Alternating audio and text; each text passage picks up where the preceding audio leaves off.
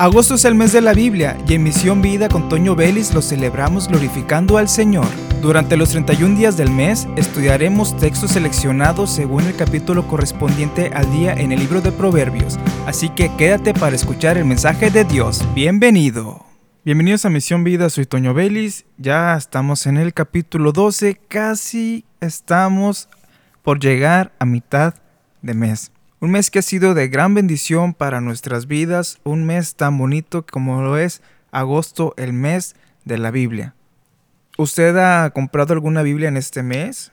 ¿Ha regalado alguna Biblia? Estamos a tiempo para comprar o para regalar Biblias, conocer Biblias nuevas. Hay Biblias de estudio, hay Biblias de aplicación. Tenemos en Biblia de estudio la Holman, tenemos la Biblia de estudio de John MacArthur, que tiene un enfoque bautista, como lo es la Biblia Plenitud.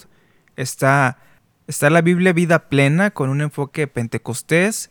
Y Biblia de aplicación, bueno, tenemos la Biblia Diario Vivir en diferentes versiones. Hay diferentes tipos de material de la pasta, diferente tipo de papel. Y bueno, está la Biblia arqueológica, la Biblia cronológica, por ejemplo, en esta Biblia tenemos Génesis, comienza desde el capítulo 1, termina en el último capítulo, pasa por uno o dos salmos, si no recuerdo mal.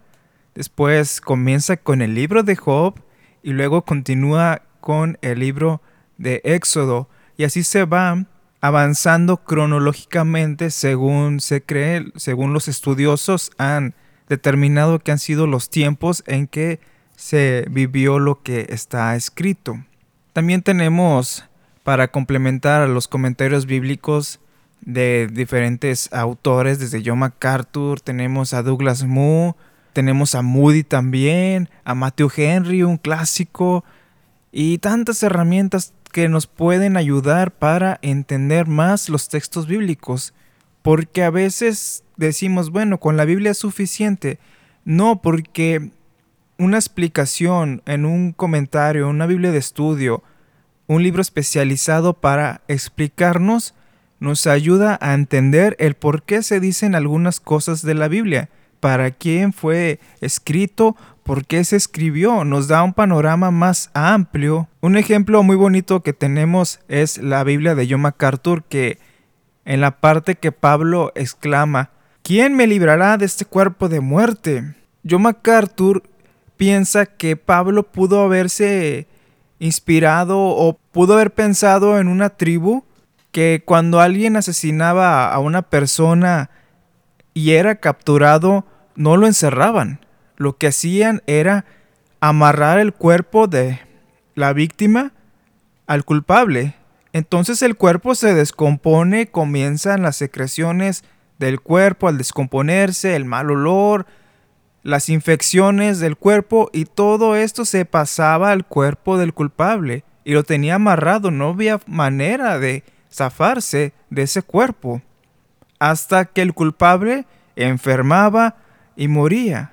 Y son cosas que vemos en las Biblias de estudio y, y más enseñanzas bonitas tenemos también la Biblia de liderazgo de John Maswell. Unos capítulos más adelante nos va ayudar para estudiar ese capítulo hablando de cómo manejar los conflictos en el liderazgo. Y bueno, ya para entrar al capítulo 12, porque esta introducción, pero vale la pena mencionarla por este mes, comenzamos desde el versículo 1, seguimos con la nueva traducción viviente en el capítulo 12 de Proverbios. Dice de la siguiente manera, para aprender hay que amar la disciplina es tonto despreciar la corrección. Hermanos, es importante que estudiemos seguido. No dejemos de aprender. La palabra de Dios siempre nos va a enseñar. Mencionábamos las Biblias de estudio, las Biblias de aplicación. Todo ello nos ayuda a comprender más la palabra de Dios para saber interpretarla y aprender nosotros más de ella para cuando expongamos algún mensaje, demos una clase, tengamos suficiente material para explicar a los alumnos que conozcan más de las escrituras. Pero es importante dejar todo orgullo de lado porque a veces el orgullo nos impide aprender. el miedo, el pensar, ya estoy muy grande para aprender, ya estoy muy grande para estudiar. Puedes tener 50 años, 60 años y seguir estudiando, porque las personas debemos de tener metas siempre.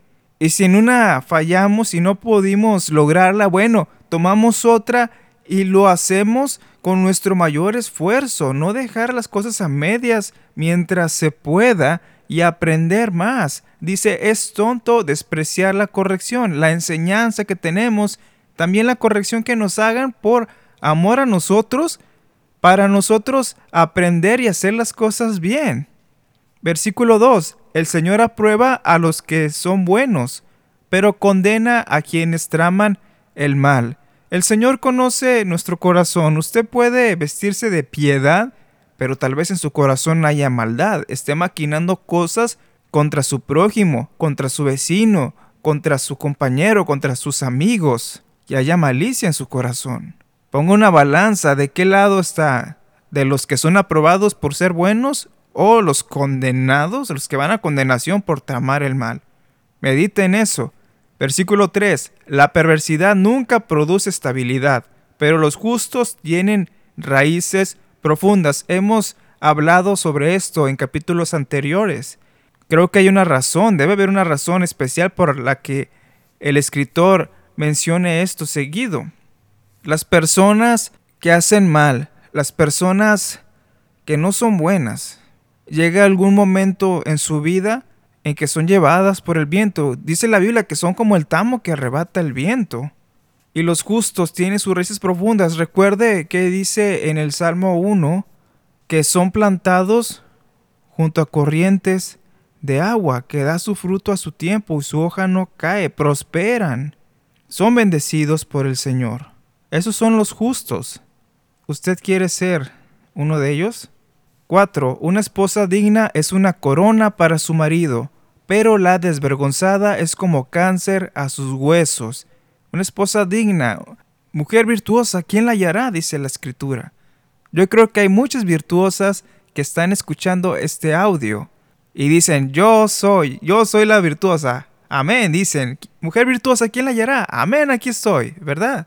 Quiero pensar de que todas dijeron eso, todas pensaron en eso. Ahora, hombres valientes, justos, que son maridos, que dicen, aquí estamos, bueno, los casados, porque son dignos, son una bendición.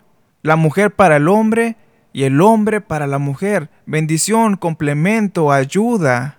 Y aquí regresando a lo que es la mujer. Dice aquí que mujer virtuosa, mujer valerosa, mujer valiente es una corona para su marido. Bendecido el hombre que tiene una mujer de ese calibre. Pero la desvergonzada es como cáncer a sus huesos. La que le gusta el chisme, la que es grosera, la que es rencillosa, terribles defectos, y no solo las mujeres, sino los hombres también. Tienen defectos muy, muy marcados, como el que llega a su hogar y minimizan a la mujer. Minimizan sus emociones. Dicen, no, yo soy el hombre y yo aquí mando. El hombre se ahoga por no escuchar el consejo de su esposa, recuérdelo. Abigail salvó la vida de su esposo porque David iba sobre su vida, iba a terminarla. Porque él se negó a ayudar al rey, pero Abigail fue sabia y salvó la vida de su esposo. Varones que me escuchan, su esposa es punto clave para su vida. Puede librar su cabeza cuando son muy tercos y cabezones. Una esposa digna es una corona para su marido y yo sé que las mujeres que me están escuchando son dignas.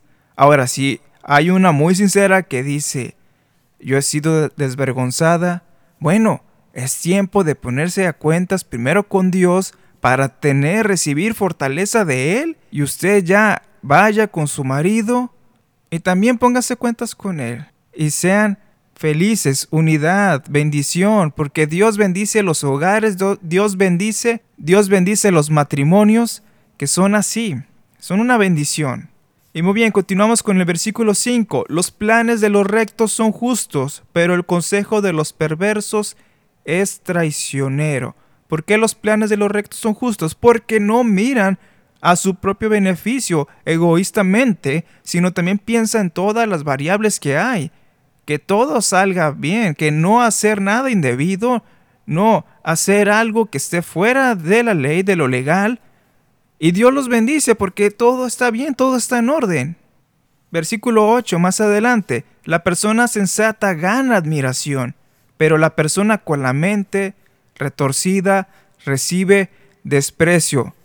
Lamentablemente en nuestros tiempos parece al revés, pero la mente retorcida que recibe desprecio y que ahora pareciera que recibe admiración, recibe admiración de personas con la mente igual, personas que están en la misma situación. Lamentablemente cada vez son más y más y más en estos años que antes.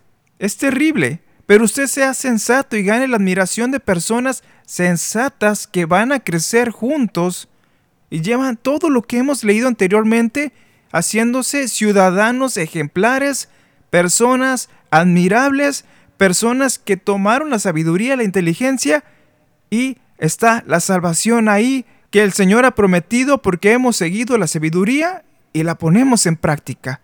Y esto nos lleva a Él en la salvación, la eternidad. Así que sea sensato, sea recto, sea justo y su vida con los años mejorará, verá los frutos de su buen comportamiento, cuando no haya nada que le puedan señalar, cuando por sus buenas obras reciba el favor de la gente, cuando vean que somos hijos de Dios, somos discípulos, seguidores del Señor y glorifiquen al Padre por nuestras buenas obras y no critiquen, no hablen mal porque hemos actuado de manera injusta. Y usted sabe a qué me refiero, momentos cuando dicen, ¿y es cristiano y hace eso? Más adelante, dice el versículo 18, algunas personas hacen comentarios hirientes, pero las palabras del sabio traen alivio. Una persona que ama no hiere, corrige, pero no hiere. Y al herir nos referimos a hacerlo con ventaja, de lastimar, de hundir, de hacer caer en tristeza a la persona y lo disfrutamos. Eso no es de un hijo de Dios. No debe de ser así, sino traer alivio, consuelo y también, ¿por qué no?, corrección a la vida de con quienes estamos hablando. Seguimos con el versículo 22. El Señor detesta los labios mentirosos, pero se deleita en los que dicen la verdad. ¿Por qué? Porque Dios jamás ha mentido. Dios siempre ha hablado con la verdad y eso espera de nosotros. Versículo 23. Los sabios no hacen alarde de sus conocimientos, pero los necios hacen pública su necedad. No es necesario mostrarnos mostrarnos como carta abierta, este soy yo con esta cualidad y esta otra, sino usarlo como herramientas en nuestra vida para sacar adelante nuestro ministerio, nuestro trabajo, y los demás lo van a ver de alguna u otra forma, pero no espere hacerlo. Hágalo para el Señor. Versículo 24. Trabaja duro y serás un líder, sea un flojo y serás un esclavo. Prepárense, esfuércense y lleguen alto. Anhelen llegar a puestos altos con humildad, con la mira primero en el Señor, para ser líder, para guiar a la gente en amor. Versículo 25. La preocupación agobia a la persona una palabra de aliento la anima. Seamos sabios al hablar, seamos amorosos y dejemos que ese amor que está en nosotros anime a los demás. Con la palabra de Dios, con un buen consejo y Dios nos usa. Y lo dice aquí el versículo 26, los justos dan buenos consejos a sus amigos, los perversos los llevan por el mal camino. Amigo, ¿qué hago? Pues yo diría, y te da mal consejo. Te dice hacer algo que te va a perjudicar, que te va a lastimar, que va a hacer que caigas en pecado. Esos no son amigos. Aquí dice que son perversos. Los perversos los llevan por mal camino porque un amigo debe ser justo y dar un buen consejo. Y bueno, ya para terminar, versículo 28, el camino de los justos conduce a la vida. Ese rumbo nos lleva a la muerte todo lo que hemos leído, más lo que usted ha leído para completar los capítulos que a veces son muy largos, nos lleva a la vida, porque hacemos lo que el Señor nos está diciendo y nos provoca calidad de vida a corto, mediano y largo plazo. Tome este consejo y glorifiquemos al Señor con nuestra vida, con nuestro comportamiento, con nuestro testimonio. Y así terminamos el capítulo del día de hoy. Suscríbase a este podcast, comparta el mensaje a todas las personas. Si escucha este episodio por alguien que le compartió esto por teléfono, alguna descarga, busque en su navegador, en el buscador de preferencia Misión Vida con Toño Vélez y encontrará plataformas en donde encuentre este audio. Muchas bendiciones a todos y esperen mañana al capítulo 13.